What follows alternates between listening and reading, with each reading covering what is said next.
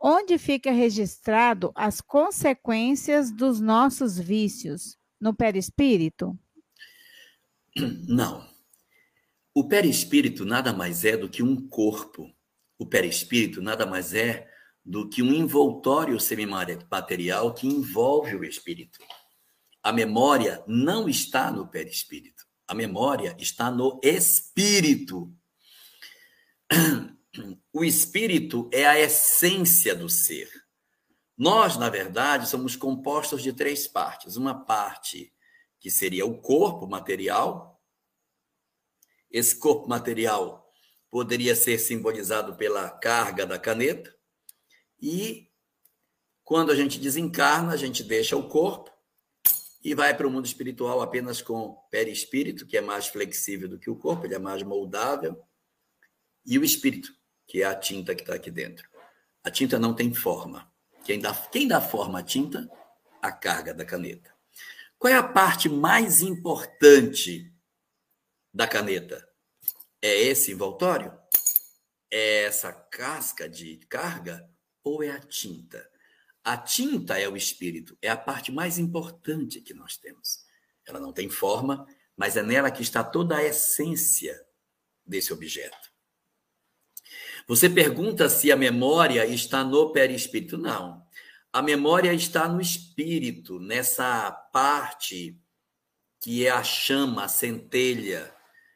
Né? Isso é que é verdadeiramente o espírito. A gente chama esse conjunto de tinta e carga de espírito também. Só que a obra doutrinária chama isso aqui de espírito com letra maiúscula. Espírito com letra minúscula em itálico é essa tintazinha que tem aqui dentro, que não tem forma. É nela que está a vontade, o querer, o saber, a inteligência, a personalidade. Mas aí você vai me dizer, ah, mas eu já vi muita obra espírita falando que era no perispírito. Não. É assim. O perispírito reflete o espírito. O perispírito expressa o espírito.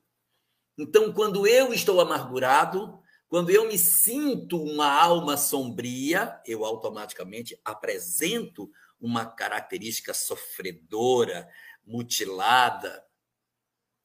Mas não porque o perispírito seja isso, é porque ele expressa o espírito. Então, muitas vezes a gente vai encontrar em obras espíritas situações em que os mentores tocam em alguém e conseguem sentir a sua história. Eles assistem às cenas de assassinato, de crimes na pessoa. Mas como que é isso? Está no perispírito, então?